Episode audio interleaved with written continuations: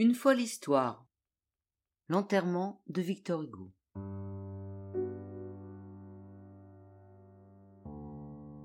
Lorsque Victor Hugo rend son dernier souffle le 22 mai 1885, le peuple parisien se presse sous sa fenêtre depuis déjà de longues heures.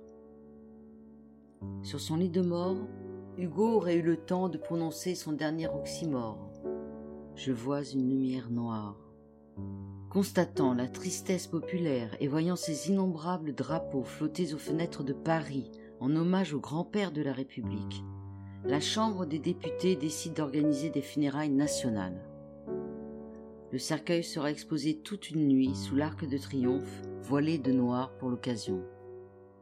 Vingt et une salves de canons furent tirées depuis les Invalides, et un cortège de plus de deux millions de personnes suivit le corbillard de Victor Hugo jusqu'au Panthéon. La presse de l'époque rapporte une immense peine qui traverse la foule. Hugo était avant tout en communion avec le peuple.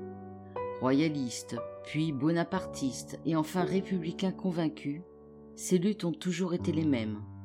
Il mettait ses prouesses littéraires au service des petits.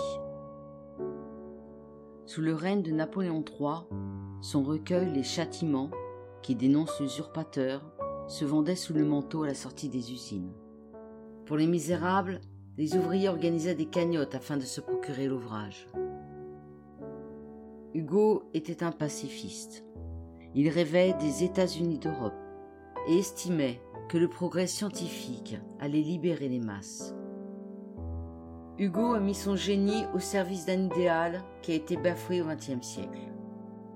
Aucun rassemblement populaire n'a jamais été aussi marquant que ses funérailles.